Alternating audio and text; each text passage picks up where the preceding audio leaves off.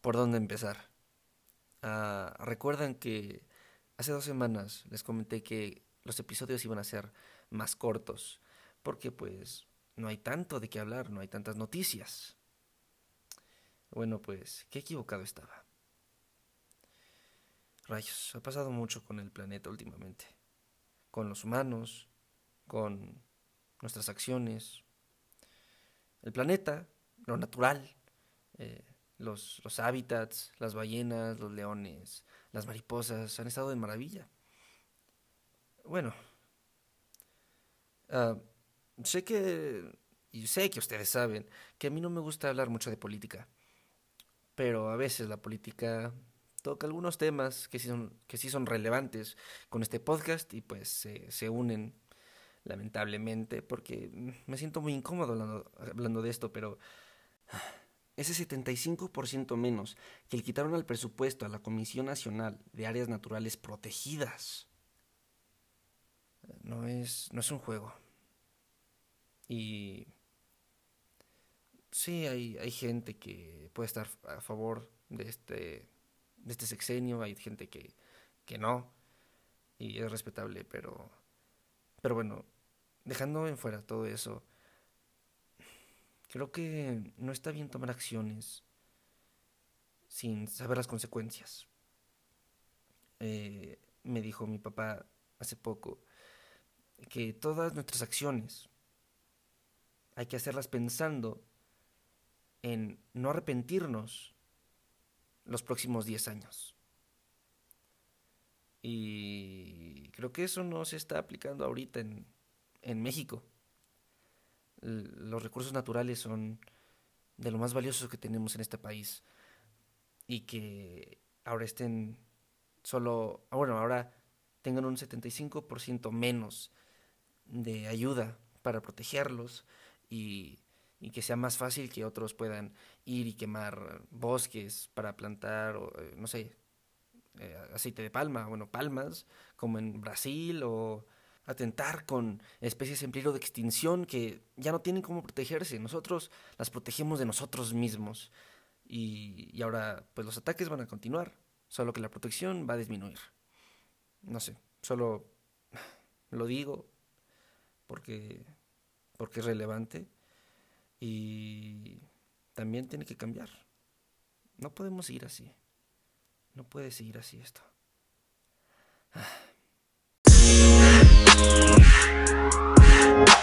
Hey, ¿qué tal? Yo soy Sebastián Leberman. Bienvenido a este podcast, tu podcast. Este surge de la intención por hacer algo que aporte para bien a los problemas que ocurren en todo el mundo sin saber cómo empezar, decidí crear este proyecto para todas esas personas que tengan esta misma intención y juntos descubrir cómo ayudar. Bienvenidos a un mundo como nosotros. Ok, quiero empezar contándoles eh, esta pequeña historia. Imaginen que hay una isla.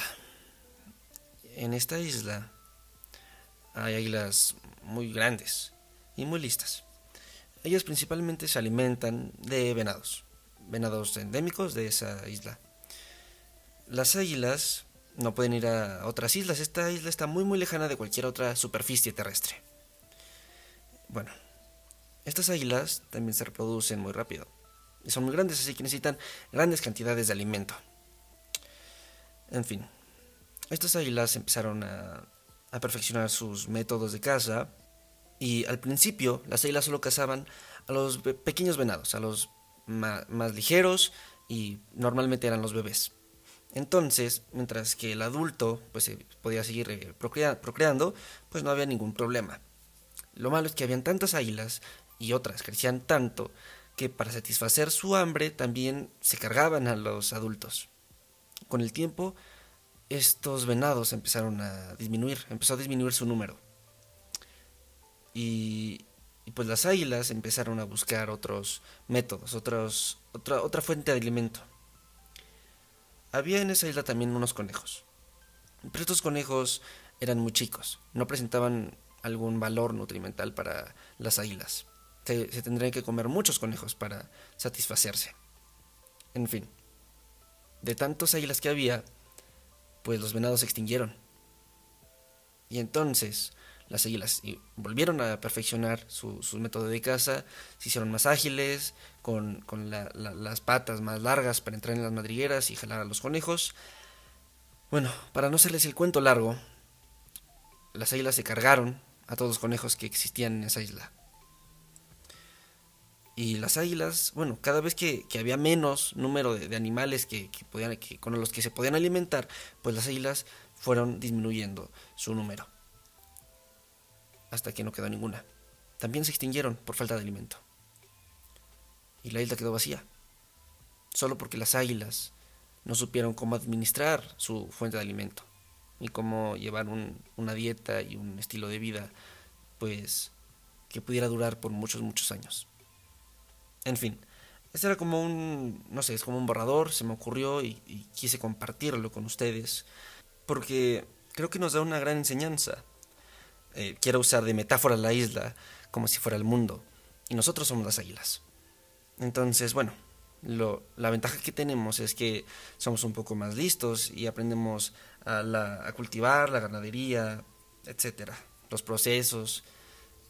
Pero si no tenemos cuidado, si no somos más conscientes de esto, se van a extinguir todos nuestros alimentos y nosotros con la naturaleza. En fin, se me ocurrió esa historia y dije, oye, estaría padre compartirla con el podcast porque creo que es un gran ejemplo para entender eh, los problemas que estamos causando nosotros y los problemas que ocurren en todo el mundo, principalmente.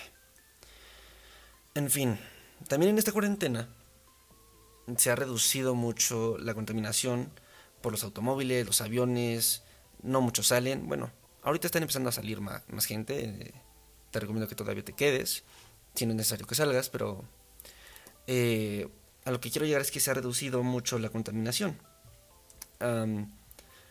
pero bueno, he visto en algunos, en algunos medios, en algunas noticias, que también se ha incrementado la contaminación de desechables, de desechos como los guantes, los cubrebocas, los recipientes de gel antibacterial, eh, caretas, etc. Todos esos son desechables. Y lo entiendo porque es muy difícil ahorita, en estos momentos, encontrar eh, algunos eh, productos que te cubran y que te, que te salven, que, te aíslen de la enfermedad y que duren mucho. Son muy caros y ahorita está muy difícil encontrar unos que realmente te cubran y, los, y que estén avalados por la OMS, etcétera, etcétera. Entonces, Incluso los que están avalados creo que tienen una fecha de caducidad y que duran, no sé, alrededor de 8 horas, no sé bien, pero pues sí, hay algún hay un gran problema ahí porque se está desechando mucho, pero son útiles y es lo más cómodo.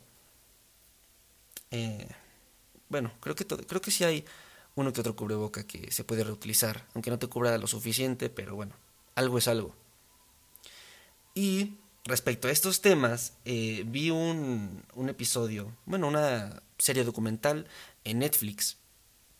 Eh, se llama Historia 101, se lo recomiendo, está padre. Pero aquí lo que me llamó la atención eh, es que tiene un, un, un capítulo dedicado al plástico. Y lo vi principalmente pues para saber un poco más, si hay algo que no sabía o si hay unas noticias que valgan la pena, pues las digo aquí por si no lo han visto. Igual los invito a verlo, obviamente. Pero algo curioso es que al final, cuando dan como su conclusión a este tema, están, están mal o erróneos. O, bueno, tal vez no están lo suficientemente actualizados. Porque, bueno, en, en un momento les explico, ya llegaremos a eso Mira, los voy a poner en contexto. Aquí dice en esta serie documental, en este episodio de la historia del plástico, eh, dice que nos ha ido muy bien con este plástico y que gracias a él ahora estamos donde estamos y que mucho de lo que ahora tenemos está hecho gracias al plástico, que tiene mucha razón. Pero el problema aquí es que es mucho y nos está afectando en muchas cosas. Aquí nos dice que sin el plástico no seríamos nada y, y gracias a él este, los plásticos, no sé, en los zapatos de los jugadores los ayudan a hacer, eh, bueno, los ayudan a rendir más, son más cómodos, o los plásticos para los medicamentos, los doctores, sus, utensilios, sus herramientas, o no sé, para salvar las vidas de los bomberos que salvan nuestras vidas. Entonces el plástico sí es muy útil. Sí. Nos ha, nos ha caído de maravilla para nuestro desarrollo. Así como la carne. Eh, lo, habíamos comentado en un episodio anterior que, si, que hace muchos años, si no lo hubiéramos consumido, pues no, se hubiera, no, no hubiéramos tenido tantas hormonas y no hubiéramos tenido tantos procesos en nuestro cuerpo que, que eso ayudó a que se desarrollara el cerebro y que pues, llegáramos a donde estamos, ¿saben? Hubo un, bueno, para que me, me, me, atoro en este tema, ya lo hemos platicado en otros episodios, creo que en el de la carne, sí, fue, fue en ese. Entonces, bueno, si quieren buscarlo por ahí en el podcast. Pero bueno, aquí nos dice que hay mucho problema por el plástico y el plástico desechable. Obviamente es muy malo si tú desechas un plástico que ni siquiera es desechable, porque lo podrías reutilizar. Y obviamente los desechables también son un gran problema. Y es que como, es, como hemos dicho, eh, el, petróleo ya se quemó. Ya hubo procesos químicos para crear el plástico. Lo menos que podemos hacer es tirarlo, porque van a contaminar eh, como no tienes una idea. Así que en resumen, eh, siempre, siempre hay que utilizarlo o buscar la forma de reciclarlo, reutilizarlo más veces, pero jamás desecharlo. Por ejemplo, no sé, un, un envase de shampoo, lo puedes cortar a la mitad y ya tienes dos macetas. Y así te podría dar muchos ejemplos de qué puedes hacer con tus desechos. De hecho, hay muchas páginas que, se encargan en, en, darte recomendaciones por si tienes mascotas. Puedes eh, hacerles unos juguetes, una cama con algunos plásticos o cartón o bueno, desechos que ya no te sirvan y que en lugar de tirarlos les puedes dar otro buen uso. Pero bueno, volviendo a la serie, aquí dicen que ya se están buscando soluciones como bacterias, microbacterias, que comen al plástico. Que eso está muy bien. Igual, reemplazar el plástico con algas eh, o, derivados que sean naturales. Pero bueno, volviendo a la serie. Aquí dice que se están buscando soluciones como micro, microorganismos eh, de bacterias que se encarguen de comerse el plástico. Y eso está muy bien. Al igual que reemplazar este, el plástico con algas o algunos otros materiales naturales. Pero no quiero usar eso como una excusa para que sigamos usando este tipo de productos. Esa no es la misión. Imagínense. Porque si es así, los estaríamos usando pues inconscientemente y le estaríamos también dando un mal uso. Desecharíamos todo porque diríamos, al fin y al cabo hay bacterias en la basura que se encargan de deshacerlo. No hay ningún problema. Pero no es nada lógico porque aún así que existe una, un microorganismo que se encargue de deshacer eh, el plástico y eliminar ese problema, entre comillas, ¿no sería mejor? Ok, sí, hay que implementar este microorganismo, este micro, microbacteria que se coma eh, el plástico, pero no hay que alimentarlo, o sea, que, esta bacteria se alimente con todo el plástico que ya está en los mares, en los vertederos, etcétera, etcétera. Se encargue de comer todo eso. Y después no lo alimentemos más, para que no generemos basura, porque tal vez ese, microplástico no llegue a la microbacteria, llegue a un pez. Todavía hay riesgo ahí. Entonces, el chiste es que la bacteria se, se coma todo el plástico que ya existe y no lo alimentemos. Entonces, la solución real es que sí, hay que buscar otras medidas para producir plástico, pero que no se desechen y que se apliquen al reciclaje y a la economía circular. De eso ya hemos hablado en otros episodios. Ah, y también mencionaron acerca de las algas y del plástico biodegradable, sin toxinas, usando diferentes y distintos materiales naturales, como la caña de azúcar, entre otros. Y luego lo someten con vías alternativas para hacer polímeros naturales. Y que todo esto puede ser parte de soluciones futuras. Y que el plástico sigue siendo un beneficio muy grande y que no podemos vivir sin él. Pero tampoco vivir con él. Dice que el milagro del plástico tiene un precio alto, que nuestras vidas dependen de él, pero en la forma en la que lo usamos afecta al planeta. Y si podemos hacer plástico, pero versiones biodegradables, podemos encontrar la manera de tener lo mejor de los dos mundos, o al menos salvar este. Y no, para nada. La solución no es en los biodegradables, porque cualquier desechable jamás será ecológico, aunque sea biodegradable. No lo va a ser. No se va a salvar el mundo usando derivados del plástico para seguir eh, con la forma actual de, en, el estilo que estamos viviendo ahorita. Eso tiene que cambiar. Eso va a salvar al mundo. Entonces, en resumen, lo que aquí decía esta serie es que si buscamos soluciones, si buscamos eh, lo mejor de ambos mundos, eh, seguiremos teniendo eh, muchas mejoras o lograremos un equilibrio. Pero no, el plástico se tiene que ir. O al menos como lo conocemos. Porque sí, son muy útiles, como los guantes, las mascarillas, los cubrebocas, etc. Pero, si están diciendo que la solución es hacerlos biodegradables y que los sigamos produciendo, pero que igual eh, se, sigan consumiendo por otras bacterias, no, esa no es una solución. Tenemos que cambiar nuestro estilo de vida, nuestra forma de, de usar el plástico, de ver al plástico, tiene que cambiar. Como, por ejemplo, no sé, una vez, hace muchos años, estaba con mis primitos y fuimos a la tienda. Yo no quería nada, no tenía ni nada de hambre. De hecho, acabábamos de comer.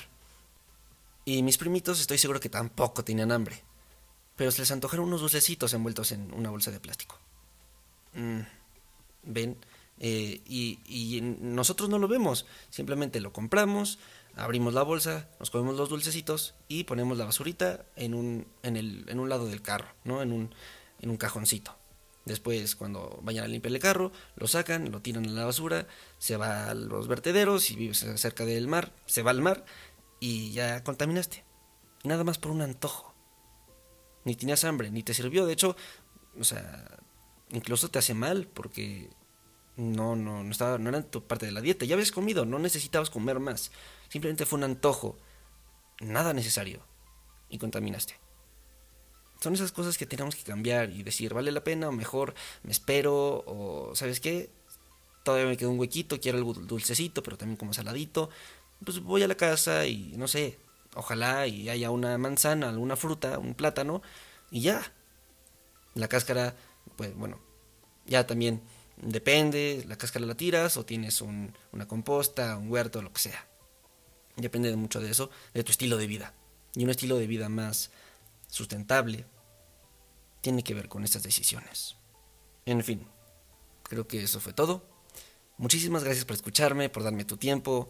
Eh, no te pido que compartas, suscribas, des like, comentes o lo que puedas hacer en la plataforma en donde me estés escuchando. No, no, no, para nada. Simplemente te quiero invitar a que te sigas quedando en casa si no es necesario que salgas y que apliques algo que hayas aprendido hoy en este episodio. Puede ser no comprarte esos chetos si no se te antojaban o solo tenías el antojo pero tampoco tenías hambre. Y si tienes hambre pues mejor ve a comer algo más saludable. En fin, también te pido que platiques con tus familiares, con las personas que tengas contacto, porque así creo yo, se compartirá la idea principal de lo que va este podcast. Bueno, muchísimas gracias por darme tu tiempo. Yo fui Sebastián Leverman y nos estaremos escuchando a la próxima. Chao, chao.